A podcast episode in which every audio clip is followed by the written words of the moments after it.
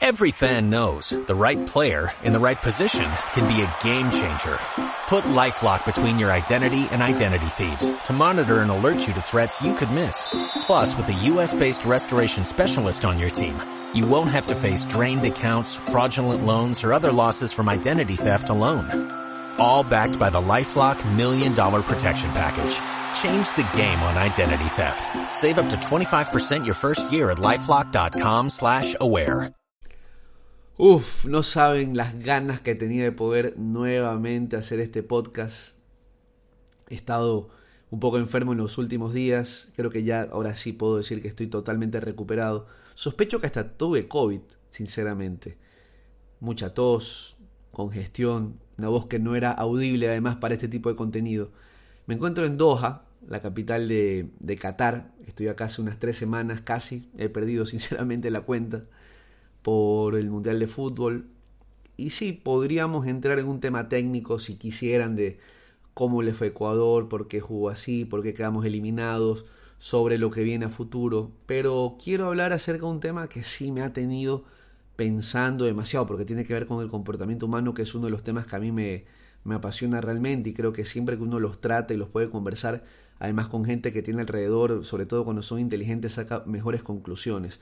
Y el tema es por qué hay tanta, o alguna, no quiero tampoco sonar exagerado ni tampoco hacerme lo importante, por qué hay crítica de parte de, de algunos ah, periodistas y aficionados hacia los periodistas o hacia el personal que vino a cubrir la Copa del Mundo. Y me quiero centrar realmente en Ecuador porque no sé la realidad de cómo está llevándose el periodismo en México, ni en Argentina o en Francia. Tengo que hablar necesariamente de la realidad eh, ecuatoriana, que es la que les voy a contar aquí. Lo que voy a intentar hacer en este podcast es, decirle es decirles la realidad del periodismo ecuatoriano. Desde mi postura, desde mi visión, que a mí me parece la tengo, la tengo clara, la he analizado no ayer, no antes de ayer, sino realmente durante los últimos años, lo cual me ha llevado a tener una, eh, una postura ¿no? firme acerca de lo que pienso y lo que creo. Y para ponerlos un poco en contexto, primero de las críticas que hemos recibido, en líneas generales, mm, sí me han criticado tal vez dos o tres personas, tampoco voy a decir que es una avalancha de críticas, tal vez esté mal también pararles bola, como decimos nosotros, ponerles demasiada atención, porque tal vez algo malo que tiene el ser humano y sobre todo a veces uno que está en, esta vida pública es que nos llegan 100 mensajes buenos diciéndonos cosas bonitas, cosas realmente llenas de amor, de buena vibra, de, grandes sentimientos, y a lo mejor nos llega uno diciéndonos eres una mierda, no sirves para nada, o tu contenido carece de, de valor, para qué fuiste, y nos terminamos enfocando miserablemente en ese mensaje y no debería ser así, lo reconozco y tal vez es algo en lo que también deba trabajar, ponerle más atención a los 100 mensajes positivos que recibo, llenarme de ese amor, llenarme de esa buena vibra y no enojarme ni tratar tampoco de, explicar. Ahora, hay algo que yo sí por lo menos he, restado en mi vida y es el hecho de no responderle a cuentas falsas, a cuentas que no tienen nombre, a cuentas que son seudónimos, que son apodos, que son cuentas con una caricatura o un dibujito de Goku o de, o de Mickey Mouse, no lo hago. Por lo menos una persona que me critica de frente, que sé quién es, no, podré estar, no podré estar de acuerdo, pero al menos le responderé para intentar de alguna manera eh, dar mi punto de vista, argumentar. Pero una persona que al final me escribe con un seudónimo, creo que no tiene los huevos suficientes como para decirte realmente lo que piensa sin sufrir las consecuencias de, de exponerse en las redes sociales. Y eso yo realmente no lo respeto. Por eso todos estos trolls, todas estas cuentas falsas que existen. No me hago tampoco el muy importante para pensar que hay trolls que están contratados para eh, criticarme. Simplemente digo que hay cuentas falsas que creen que por el hecho de ser anónimas pueden decirte e insultarte eh, con toda la artillería de, malas palabras y vocabulario eh, vulgar e insultarte porque simplemente no le caes bien. Y está en todo su derecho pero a las cuentas, que yo las tengo totalmente identificadas de quiénes son, a quiénes pertenecen, al menos le respondo y trato de hacerlo con altura, trato de hacerlo, a lo mejor y se me pasa la mano a veces con alguna ironía, con, con sarcasmo, a veces reconozco que soy un poco, un poco burlón, está en mi naturaleza, es mi manera de responder la ironía y el sarcasmo, Eh, no todo el mundo lo puede hacer, creo que hay que ser mínimamente inteligente como para tratar de, hacerlo y además de, de, entenderlo. Pero la crítica va necesariamente por parte de algunas personas a decir por qué viajan ciertos periodistas que para estas personas no están capacitados y por qué otros periodistas que sí están capacitados, que puedo compartirlo, no viajan. ¿Por qué? ¿Cuál es la razón? ¿Por qué los medios, entre comillas, envían a ciertos periodistas y a otros no. ¿Cuál es la realidad del periodismo deportivo ecuatoriano? ¿Qué es lo que está pasando? ¿Qué sucede? Y, yo creo que hay que tal vez retrotraerse, hay que irse un poco al pasado como para tratar de entender esta situación. Y me voy al pasado y les cuento algo. En el contexto, cuando yo era chico, cuando yo era un adolescente, a ver, yo también escuchaba la radio, escuchaba, veía programas de televisión. En esa época eh, CTV, veía Telesistema, por ejemplo, CTV con Carlos Víctor, Pepe, Murillo, Carlos Ramón Loor, veía Telesistema, eh, donde estaba Piquito Hidalgo, estaba Pato Cornejo, eh, Vito Muñoz, y así. Creo que todos los canales tenían su segmento deportivo, sus programas deportivos, y uno veía esos programas y estaba siempre atento a, a, los goles, al campeonato, en la radio los programas. Ahora, ¿cuál es la diferencia? Y me voy a los años 90, un poquito más atrás, a los años 80. Y esto aquí tienen que tenerlo claro, en, dónde cambió realmente el periodismo ecuatoriano, dónde cambió por un tema de tecnología, globalización. Y me enfoco en el periodismo ecuatoriano porque, repito, no sé la realidad de los otros países que tan bien o mal en comparación con nosotros puedan estar. En el periodismo ecuatoriano, acordémonos de algo. Primero, si jugaba Barcelona, si jugaba Melec, Copa Libertadores, voy a dar un ejemplo. Digamos que Barcelona jugaba la serie de Copa Libertadores como se jugaba antes, en fase de grupos, contra un equipo directamente, era Ecuador-Brasil, Ecuador-Argentina, Ecuador-Chile, se jugaba entre países. Entonces, ¿qué pasaba? El equipo ecuatoriano iba hasta ese país, jugaba dos partidos en, me invento, 10, 12 días, y ¿qué hacía la radio? ¿Qué hacía el canal de televisión? Enviaba un equipo periodístico para que estos periodistas puedan cubrir el partido, puedan tener la información en los días previos de todo lo que rodeaba el partido. Entonces, ¿qué sucedía? Y yo también como chico escuchaba la radio. ¿Por qué? Quería saber qué pasaba con Barcelona, quería, pasar, quería saber qué sucedía con Emelec. ¿Por qué? No había Twitter, no había Internet, o por lo menos sí a otra escala, ¿no? La CIA, la NASA sí tenían Internet, nosotros los seres normales no. Pero tenía que yo saber qué pasaba con Emelec. Bueno, agarraba mi radio, me la pegaba al oído o estaba toda la tarde escuchando hasta que salía Paquito Álvarez, que en paz descanse, Manuel Adolfo Varas, que, eh, que en paz descanse, reporteros como Roberto Mesa, Checho Vera, bueno, un montón de gente que estaba desplegada hasta estos lugares y seguramente como muchos de ustedes que están escuchando el podcast, sobre todo los mayores, ya los, los treintones como yo, hay personas menores que seguramente no alcanzaron a escuchar o a vivir lo que yo les estoy contando. Entonces, si yo quería saber qué pasaba con Emelec, tenía que sí o sí escuchar la radio, prender el informe y escuchar que Paco Álvarez o Carlos Víctor Morales me estén diciendo, bueno, hoy entrenó Emelec, les cuento que hoy se lesionó tal jugador, que tal jugador está enfermo, que hoy llegó el presidente del Emelec al entrenamiento, dijo esto, tal cosa. ¿Ok? Entonces uno solo por medio de estos periodistas que estaban en el lugar de los hechos se podía enterar. Y en el periódico salía al día siguiente con suerte, si no pasado dos días, lo que les estoy contando. A lo mejor un jugador se lesionaba en la práctica de la noche y en el universo o en el comercio no salía el siguiente día en la mañana, salía a los dos días que ese jugador estaba lesionado y que probablemente no iba a poder jugar el partido eh, dentro de, de esa semana. Entonces entiendan que los tiempos cambiaron totalmente. Hoy ya no es necesario que vaya un equipo a cubrir a, los equipos. ¿Por qué? Porque hay demasiada oferta de información. En ese momento no se, no se transmitían todos los partidos de Libertadores, por lo cual había muchas personas que solo se enteraban de los partidos porque lo estaban escuchando por la radio, querían saber Barcelona con Bangú cómo estaba, qué sucedía. Bueno, tenían que encender la radio, ponérsela en el oído y estar escuchando minuto a minuto lo que pasaba en ese momento. Estamos hablando de los años 80 y de los años 90. ¿Qué pasa a raíz de la globalización y de la compra de los derechos y la masificación de, los derechos deportivos de fútbol, de la Copa Libertadores y los distintos torneos que se juegan en el mundo? Empezó a transmitirse todos, empezaron a transmitirse todos los partidos de Copa Libertadores, Copa Mercosur, Merconorte en ese momento, Copa Conmebol, después la Copa Sudamericana, y hay una oferta tremenda. Hoy transmiten todos los partidos. ¿Qué quiero decir con esto? Yo les pregunto a ustedes, ¿son dueños de una radio? ¿Son dueños de un canal de televisión? Sobre todo de una radio, que es la que transmite los, los partidos eh, en varias de, de las emisoras del Ecuador. Y yo les pregunto a ustedes, claro, en el ejemplo que les puse en los años 80 y 90, cuando no había forma de enterarse cómo le estaba yendo un equipo y la única fuente eran los periodistas que estaban en ese momento en el lugar de los hechos, porque si no, no sabíamos absolutamente nada, sin Twitter, sin Instagram, sin Internet, sin una televisión que nos reporte en vivo lo que estaba pasando, ¿cuál era la fórmula? Yo, dueño de la radio, cogía, no sé, voy a hablar de dólares, 5 mil, 10 mil dólares, tenía que enviar al equipo allá y eso es lo que me costaba.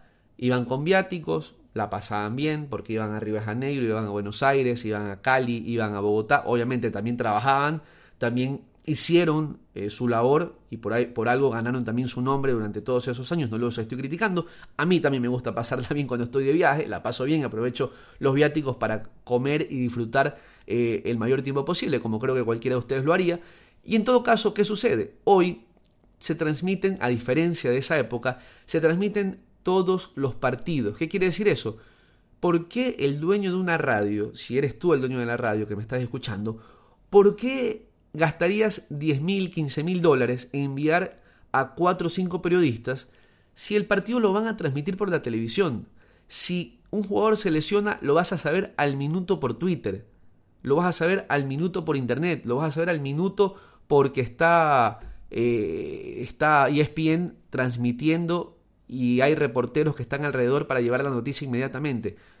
Podrías poner a todo el equipo, a narrador, comentarista, borde de campo, en la cabina de tu radio con la televisión, en donde el cable probablemente te cuesta, no sé, 70 dólares al mes, en un plan chévere, 80 dólares al mes, me imagino, Pagas 80 dólares al mes y listo, tienes los 200 partidos que te pasa la cablera, en donde tienes Copa Libertadores, Copa Sudamericana, la Champions, la Liga Pro, el Mundial, los Juegos Olímpicos, tienes todo.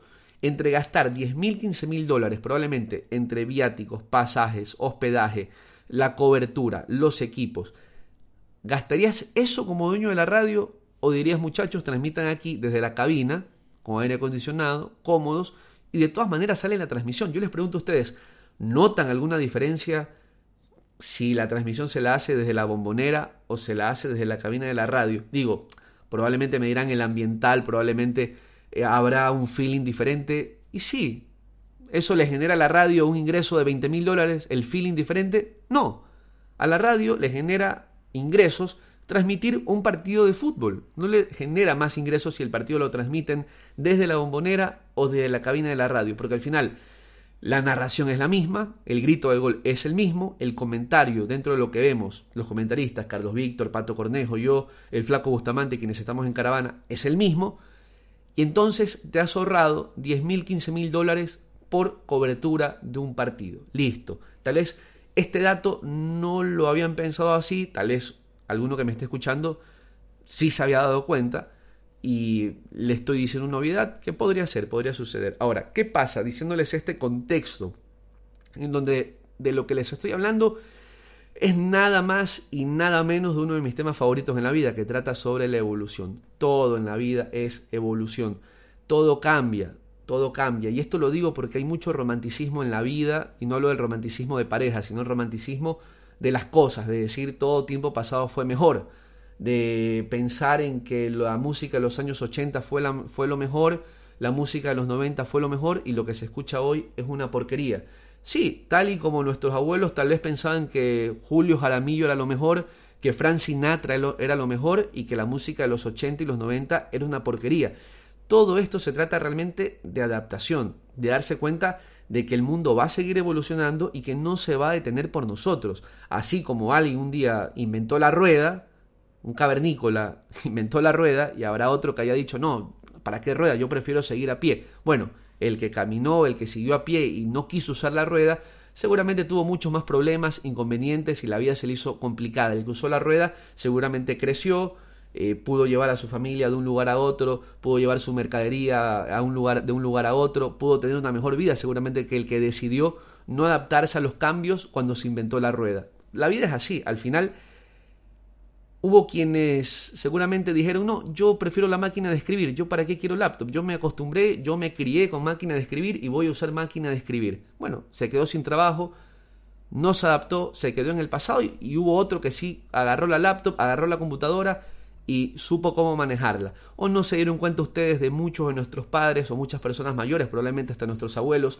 que al principio se negaban a utilizar WhatsApp, que al principio se negaban a utilizar un BlackBerry, un, smartphone, un teléfono inteligente, a enviar un, mensaje por ese medio, porque dijeron, no, yo no sirvo para eso, a mí solamente dame el celular, el teléfono para llamar.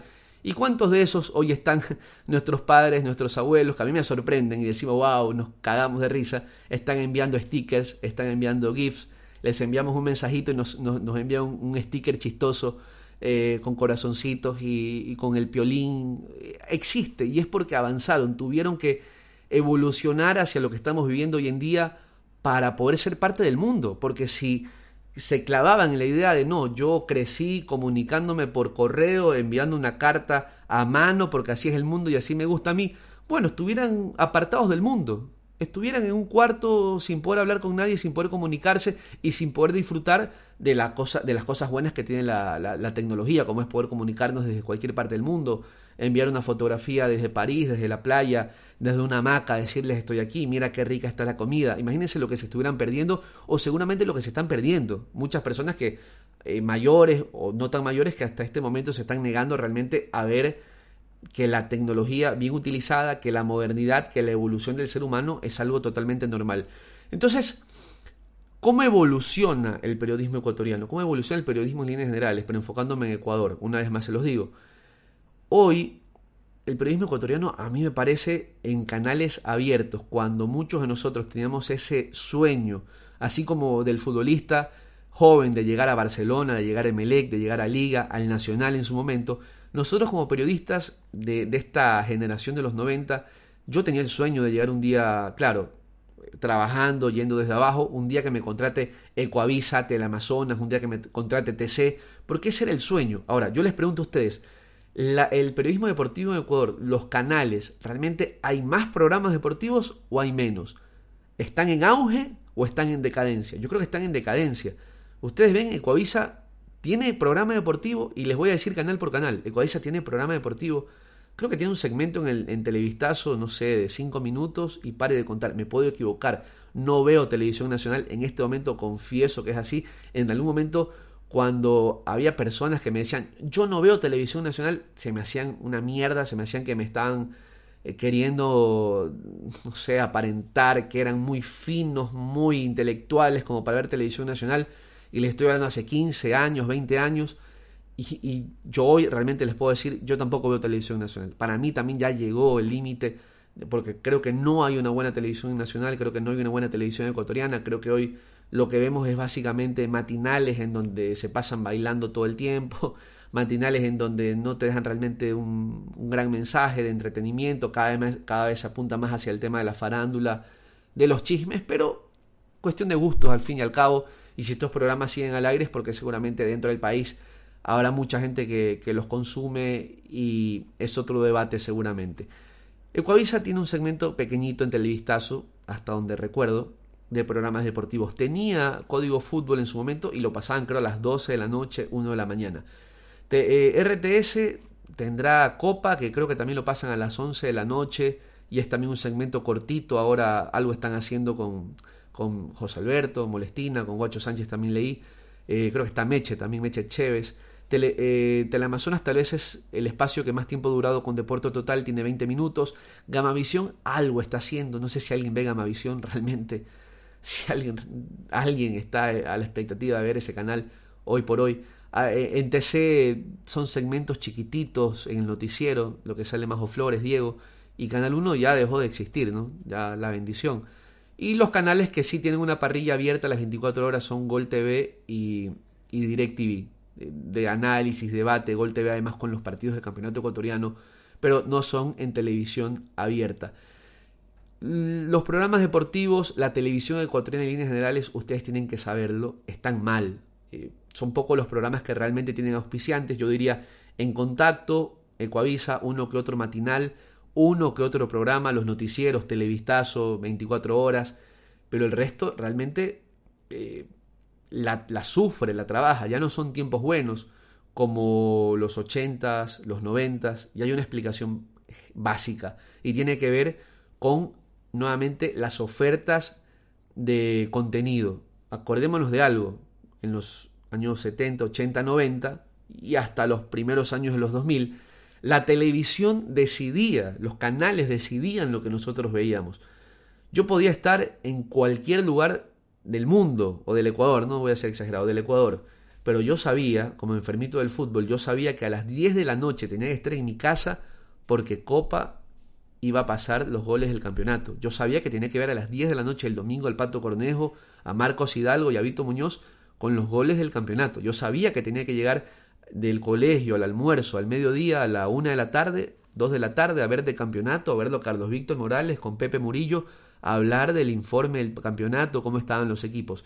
Hoy no, hoy yo veo a la hora que a mí me da la gana. Hoy yo pongo la película en Netflix a la hora que yo quiero. Antes anunciaban que a las 8 de la noche del sábado iban a dar en el 4, en Noches del Oscar, eh, no sé, una película, díganme, Danza con Lobos. Yo sabía que tenía que estar a esa hora esperando la película de Kevin Costner 8 de la noche en punto porque iba a arrancar con Jorge Suárez dando el mensaje de la película. Hoy no, hoy yo puedo ver la película que quiera. Tengo 10.000 plataformas, tengo Disney, tengo Netflix, tengo HBO, eh, tengo Prime, eh, tengo hasta YouTube para ver contenido y tengo TikTok y tengo Instagram y todo lo que yo quiera para poder observarlo. Hoy ya la televisión no establece un orden superior sobre mí. Soy yo hoy y somos los usuarios, somos el mundo, somos las personas quienes finalmente decidimos lo que queremos ver en el momento en el que lo queremos ver. Tenemos una saturación de contenido, cuando antes teníamos la necesidad de ir frente a la televisión para que nos muestre cómo era el mundo, para que nos muestre películas, para que nos muestre series o novelas Hoy somos nosotros quienes creamos el contenido y ahí está la principal diferencia eh, en cuanto a por qué hay una decadencia en la televisión en líneas generales. Creo que la televisión sin fútbol, sin ciertos matinales o noticieros que nos sirve como para informarnos de la realidad, del país, hoy estuviera muerta la televisión. No, no tiene mucho más que mostrarnos, además eh, con cortes comerciales, algo que no tienen los, eh, las plataformas digitales. Hoy la televisión yo sinceramente por eso decidí dejar de verla porque además que las malas noticias, pero eso ya tiene que ver más con un ambiente eh, sociológico ecuatoriano, ¿no? Yo siempre les digo, ¿quieren ser felices? No vean noticias. Hoy no vean noticias en Ecuador.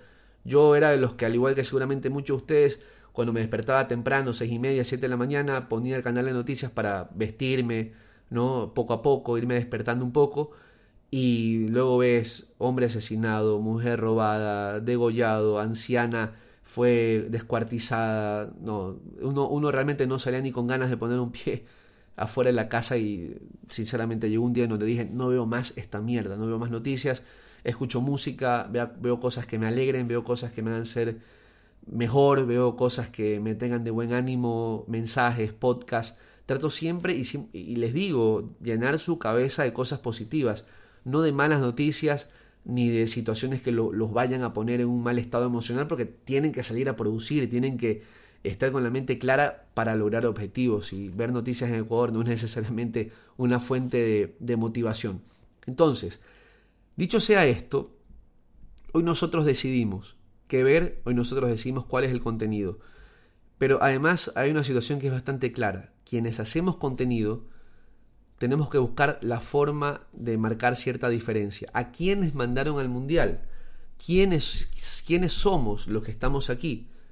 Somos gente que hemos podido establecer nuestro propio estilo. Somos gente que no necesariamente hemos venido eh, por un medio, por un canal, por una radio, porque hoy los canales y las radios, salvo excepciones, no apuestan por lo que les contaba, por enviar un equipo hacia otros países, enviar un equipo hacia una cobertura internacional. La apuesta hoy por parte del periodista, y en esto tiene que ver la, evolución que les contaba, hoy saben qué es lo que están mandando, no los canales, no las radios, hoy lo que están mandando son las marcas. Hoy los auspiciantes, hoy el contenido, hoy lo que el usuario quiere ver no es en la televisión Mariela del Barrio, no es en la televisión eh, un noticiero aburrido, un programa de debate aburrido. ¿Se dan cuenta ustedes cómo ha cambiado la forma en la que se hace periodismo de Ecuador y en el mundo? Ahí sí les puedo decir en líneas generales. Ya no es ese programa de saco y corbata donde todos están como muy serios y dialogando sobre fútbol. No, hoy los programas como esto fútbol, que a mí me encanta porque me parece que es un show, es eso, es entretenimiento.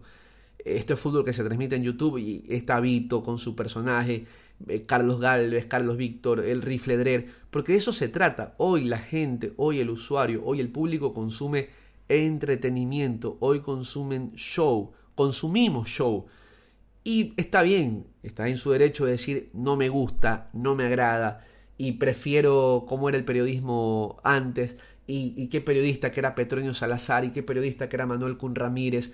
Sí, y a mí también me gustó esa época, pero tienen que también aceptar, como les estoy diciendo, que esto es como el ejemplo de la máquina de escribir. Sí, qué linda era la máquina de escribir, eh, me gustaba la máquina de escribir, pero un día llega a la computadora y sí, qué, qué lindo era cuando nos enviábamos cartas escritas a mano y qué romántico que era y qué lindo era cuando las familias estaban sentadas alrededor de la mesa y no existían los celulares.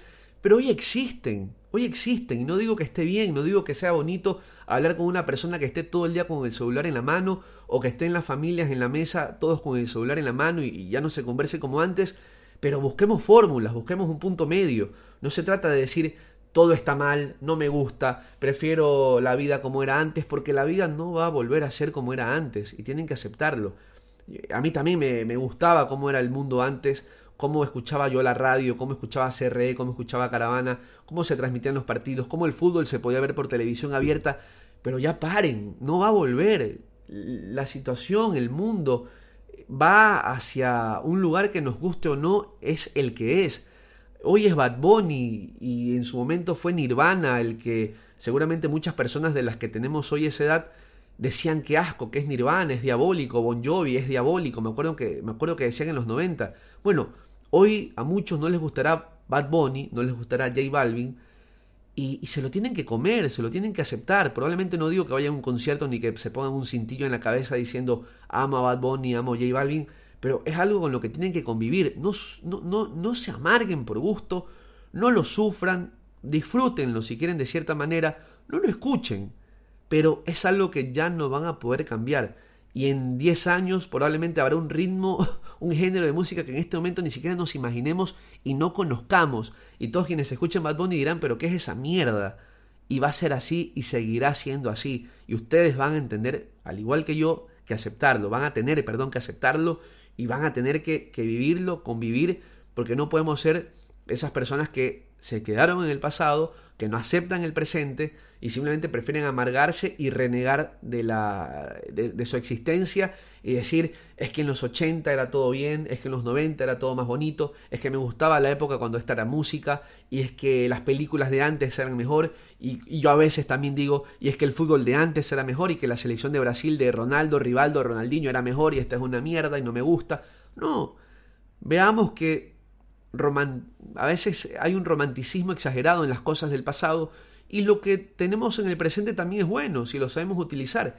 Imagínense ustedes Siempre digo qué difícil era, por ejemplo, para un migrante estar en otro país cuando hubo esa ola de, migración en, en, España por parte de los ecuatorianos y realmente había cero comunicación. Yo supe de personas que se iban y que se iban con niños pequeños de dos años, tres años y que cuando regresaban a, Ecuador esos chicos ya tenían 15 y, los abuelos, los tíos, los primos no habían visto el cambio progresivo de este, de este niño, de este, de este chico y tenían que verlo de los tres años a de, repente verlo convertido en alguien de 15 años y era un cambio brutal. Personas que pasaban muy tristes porque no podían comunicarse con sus seres queridos o tenían que ir a estas cabinas, que acuérdense, yo también llamé alguna vez a España, costaban pero 10 dólares hablar 3 minutos, o sea, era algo irracional totalmente, ¿no? Fuera, fuera, fuera de cualquier precio lógico para nuestro bolsillo. Y demos gracias por la tecnología, se terminaron inventando las videollamadas de WhatsApp, el Skype, el Zoom.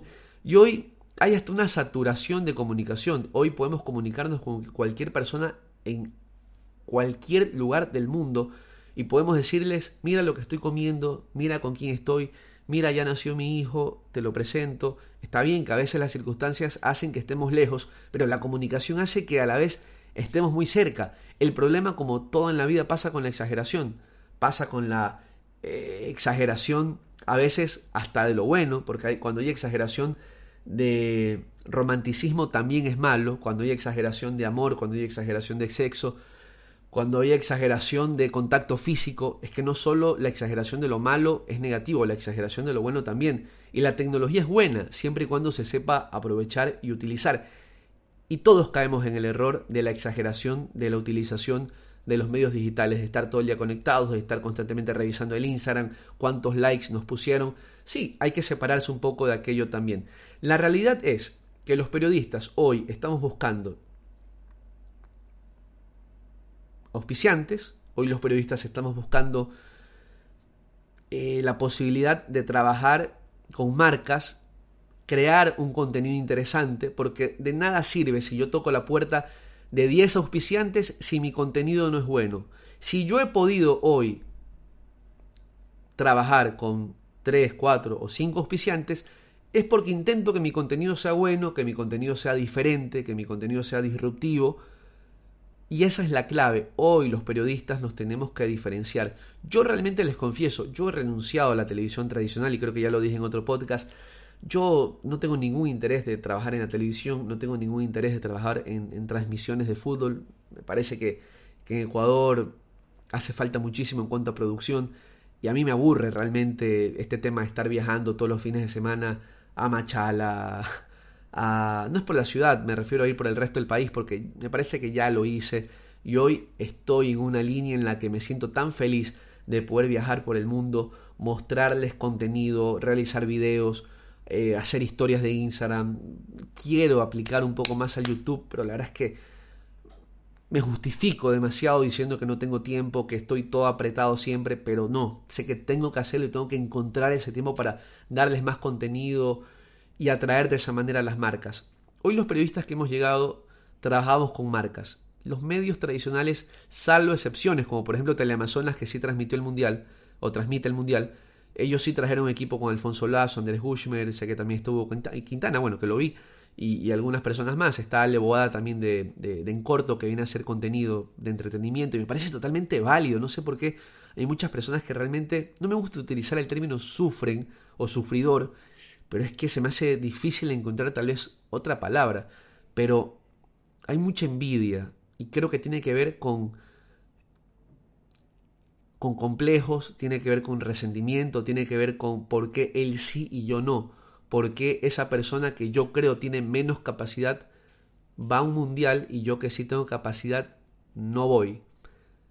Y, y échate la culpa a ti, hermano, échate la culpa a ti porque no has hecho lo suficiente para estar en un evento, para estar en un mundial.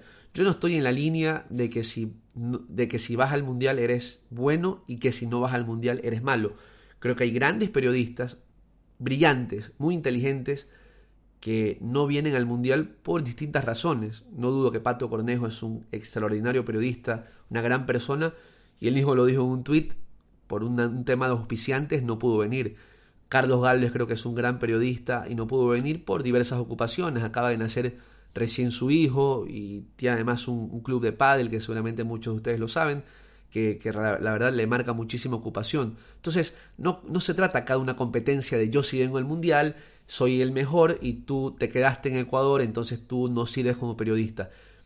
Hay contexto, hay distintas situaciones, pero que se entienda una cosa, los medios tradicionales, salvo excepciones ya les dije como Teleamazonas y puede haber algún otro más que se me escape, el resto de periodistas que estamos aquí lo hemos hecho por nuestros propios medios. ¿Saben por qué? Porque un día desperté y me dije, los canales tradicionales no me van a dar nada, no me van a dar un centavo.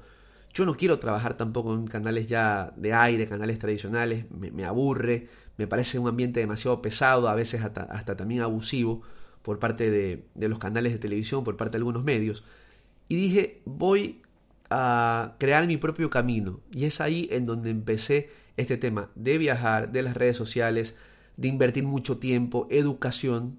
En algún momento también se los voy a contar cómo fue este camino.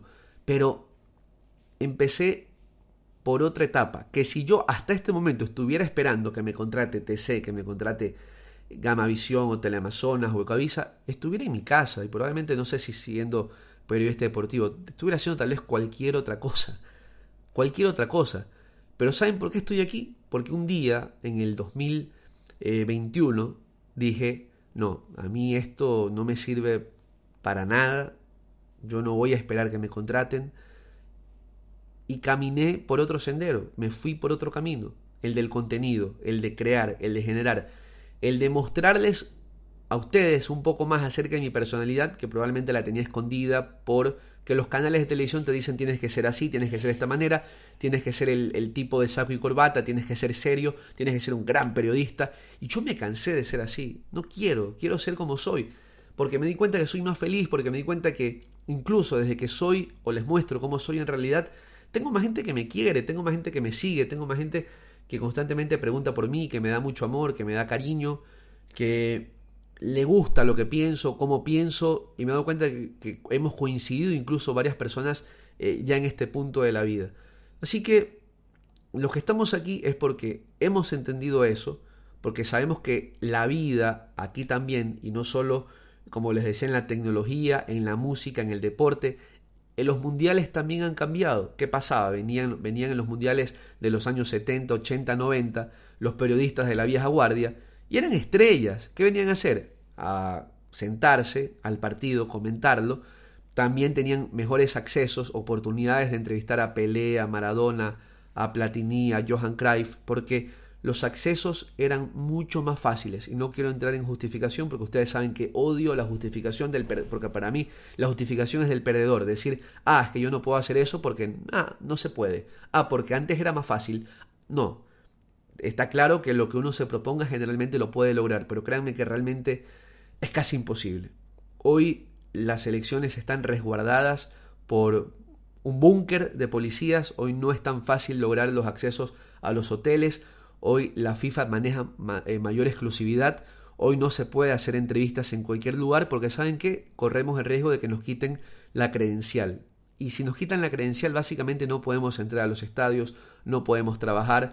Hay muchos derechos hoy por parte de la FIFA que no se pueden romper, que uno, por más que tenga la acreditación, no puede generar un gran trabajo a menos que seas de una cadena internacional como Bean Sports como Al Jazeera, en donde tengas derechos para poder entrevistar a los jugadores en la zona mixta, para entrevistar a los jugadores que salen de los partidos, a Messi, a Cristiano. Yo ni siquiera lo puedo hacer. Tengo la credencial, pero si voy a la zona en donde se entrevistan a los jugadores, tan solo los podría entrevistar por una grabadora. Y díganme la verdad, hoy, les decía a ustedes, pueden elegir el contenido que quieran escuchar.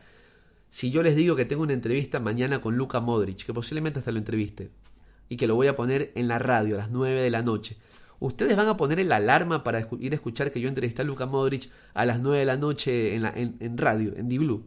Y podrá ser la mejor entrevista del mundo, pero seguramente no le van a prestar tanta atención como esa misma entrevista con alguien que sí la grabó con el celular porque tiene derechos para poder hacerlo y la pone en TikTok.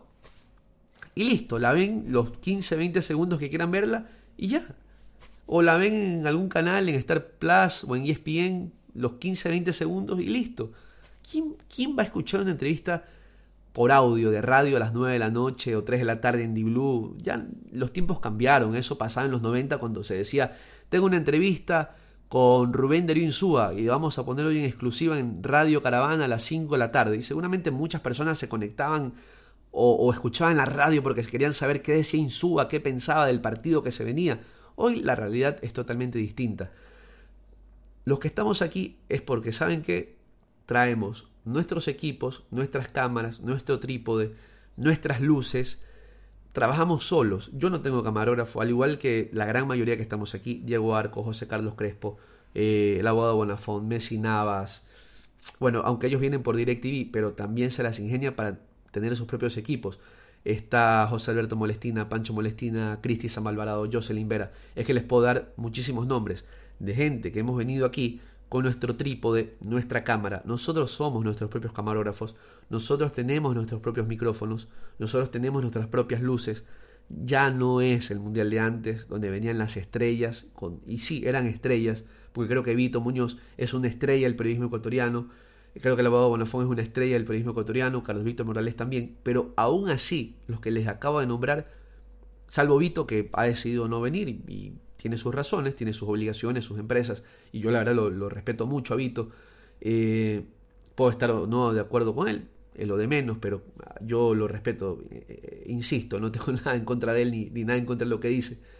Pero Carlos Víctor, Diego, el abogado Bonafont, todos, si ustedes los vieran y próximamente, no sé cuándo escuchen este podcast, pero se los voy a mostrar en un video, todos tenemos nuestro propio trípode, nuestro propio, nuestra propia cámara, nuestro propio micrófono, luces para poder salir en vivo eh, desde cualquier parte del mundo. Hoy ya no hace falta la móvil, el mega equipo, el camarógrafo, el productor.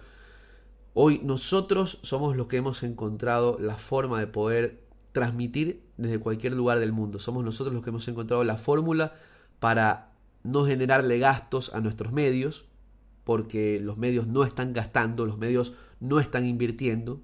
Hoy es un regalo para los medios casi que tener información desde el mundial, desde los eventos y saber que los periodistas se están autogestionando por intermedio de los auspicios, que hoy yo gracias a mi trabajo, a lo entretenido que puedo ser, he logrado conseguir auspicios que me pagan, que quieren que esté aquí en el Mundial para poder llevar contenido a sus redes, a mis redes, compartirlo y de esa manera generar mayor engagement, que tiene que ver con engagement es ese, ese grado de, comunicación, ese grado de enganche, digámoslo así, que tiene el usuario con la marca.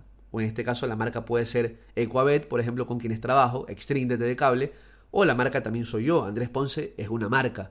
Y, ustedes están siguiendo esta marca, constantemente observando qué pasa en esta marca, porque quieren saber, porque seguramente les resulta entretenido saber qué hago en el día a día, qué partido veo, a quién entrevisto, eh, qué es lo que comí, pero no porque yo haya comido y sea una estrella, sino porque quieren saber ustedes sobre esta cultura, cómo son las calles, cómo son los centros comerciales, es que hay un montón de historias que uno puede contar. Y es ahí en donde, por ejemplo, yo me he estado especializando, y ustedes lo saben bastante bien quienes me siguen. Hay periodistas que también están generando contenido desde hace mucho tiempo, como Diego Arcos. El abogado Bonafón, por ejemplo, lo hace desde el punto de vista de la táctica. Está el rifle Drer, que, a ver, rifle, eh, también hubo una crítica que no compartí de, un periodista apellido Baldión de Quito que dijo, me parece, con algo de, con algo de dolor probablemente porque no está aquí en el Mundial, dijo, este es el periodismo ecuatoriano, poniendo una foto de Rifle Drer. Y Rifle, ¿saben por qué está aquí?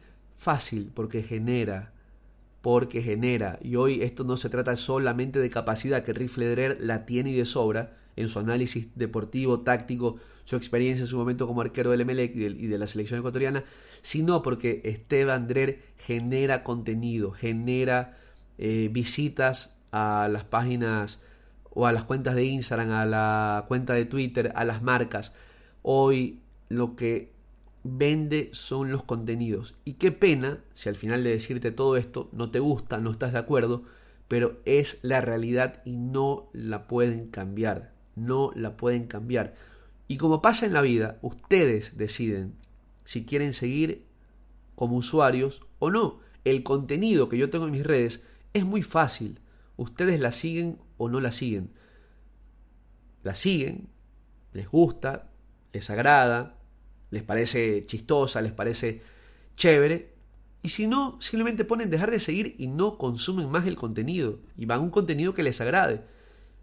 A, mí, por ejemplo, escucho una que otra canción de Bad Bunny. No voy a decir que es mi ídolo.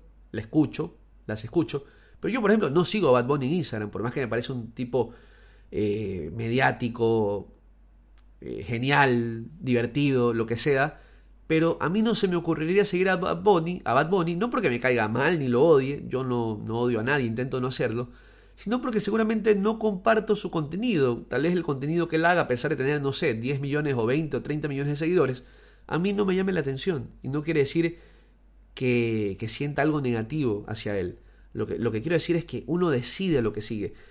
Pero yo no le voy a escribir a, a Bad Bunny a decirle, eres, eres, lo peor, te odio, qué, qué terrible que cantas, tu música es mala. Y probablemente me gustarán 10 canciones de las 300 que tiene, que tiene Bad Bunny.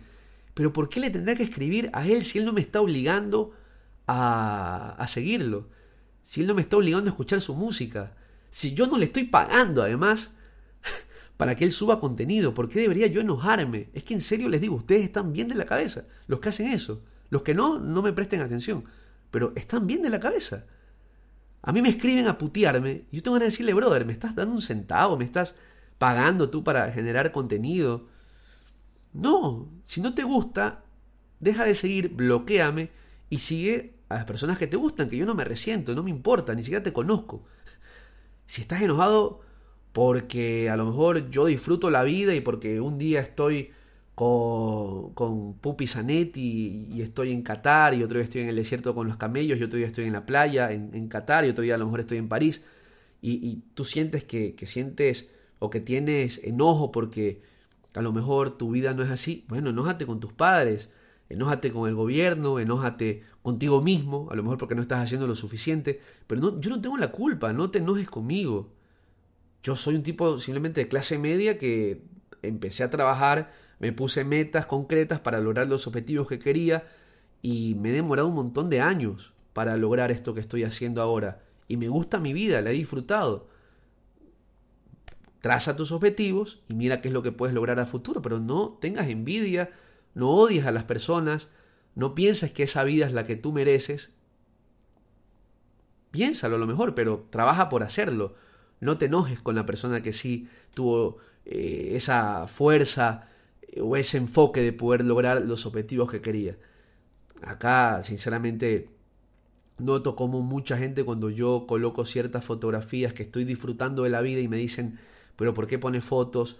¿Por qué eh, a lo mejor me dicen no estás trabajando? Y las fotos que uno pone en el Instagram son el 0.00001 por ciento del tiempo que uno pasa aquí. Luego no saben que no duermo. Son las, cuando estoy grabando esto son las 4 y 41 de la mañana, doy 5 de diciembre aquí en Qatar. Y no duermo porque estoy con jet lag y llevo 20, 25 días desde que estoy fuera del país. Bueno, no sé, he perdido la noción del tiempo.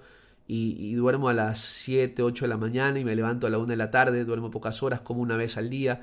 Me siento mal. Eh, tuve hace poco COVID, creo.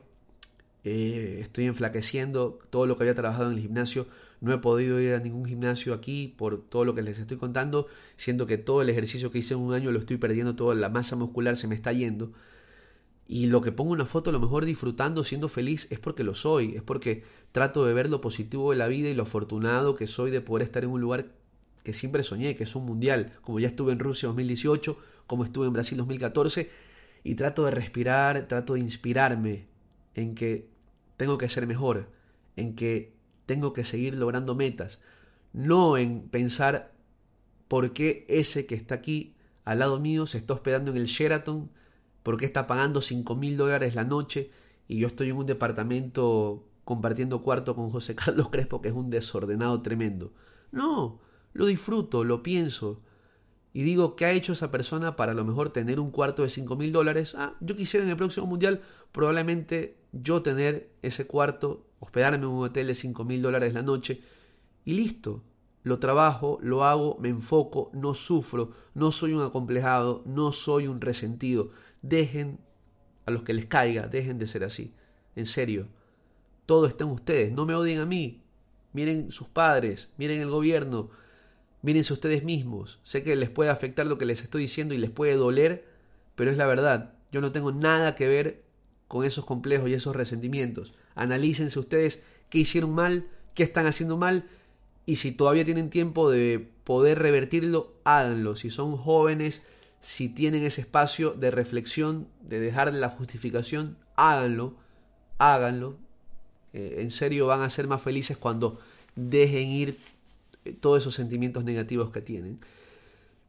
Me voy, me voy. Siempre pienso que voy a hacer estos podcasts cortitos y la verdad termino alargándome demasiado. Y es algo que sinceramente no me gusta porque en mi mente está que esto lo voy a hacer de 20 minutos y, pasa el tiempo.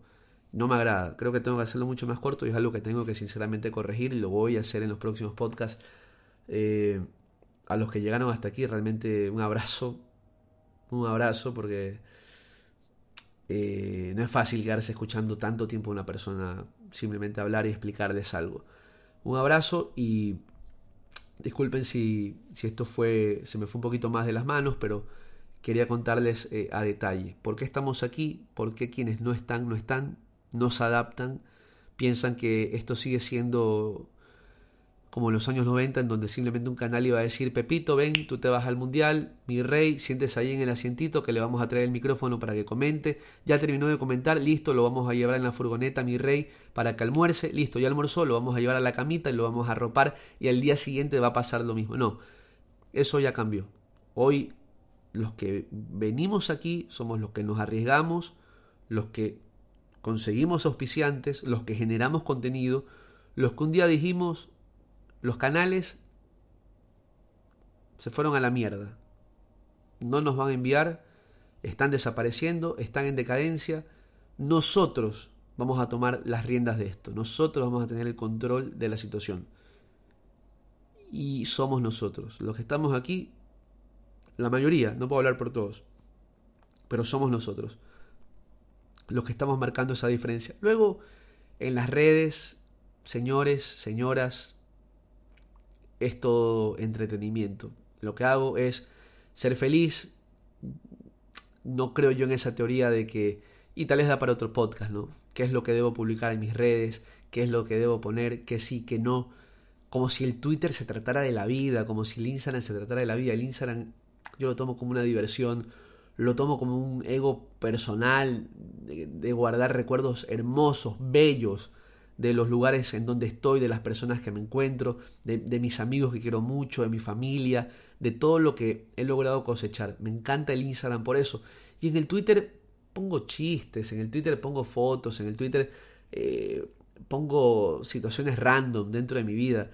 No sé quién les dijo a ustedes que en el Twitter había que poner cosas serias y amargarse y, hablar con total seriedad. De mí no esperen seriedad, de mí no esperen que, sea el tipo de saco y corbata. Soy una persona que hace lo que quiere, que dice lo que siente, que es feliz así. Y, simplemente les recomiendo que hagan lo mismo. Libérense un poco. La vida puede terminar mañana y miren si voy a estar dudando de poner un tweet por lo que van a pensar, por si van a decir que soy ridículo, por si van a decir que soy esto o lo otro. La vida se puede acabar mañana, uno no sabe.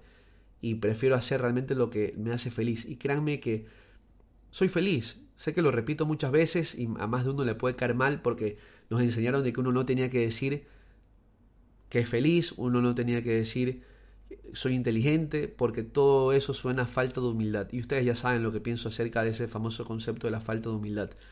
Yo soy feliz, me siento completo, créanme que a raíz de lo que comencé a hacer, de liberarme, de soltar, de dejar expectativas, todo comenzó a llegar. Absolutamente todo comenzó a llegar a mí, porque hasta diría que se me nota. Hasta diría que mucha gente se me acerca a decirme, Andrés, eres otra persona, Andrés, eres un tipo nuevo, Andrés, me encanta como eres ahora. Y yo creo que siempre fui así, solo que no me atrevía a soltarlo, no me atrevía a salir del closet de la felicidad.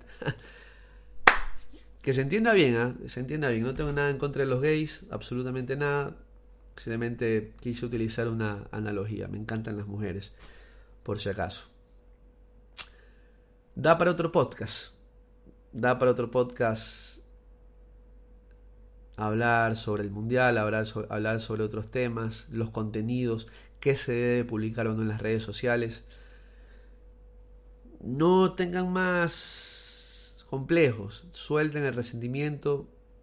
Hay gente que tiene más dinero y siempre va a ser así. Solo ustedes deciden una, si enojarse y amargarse y vivir de esa manera.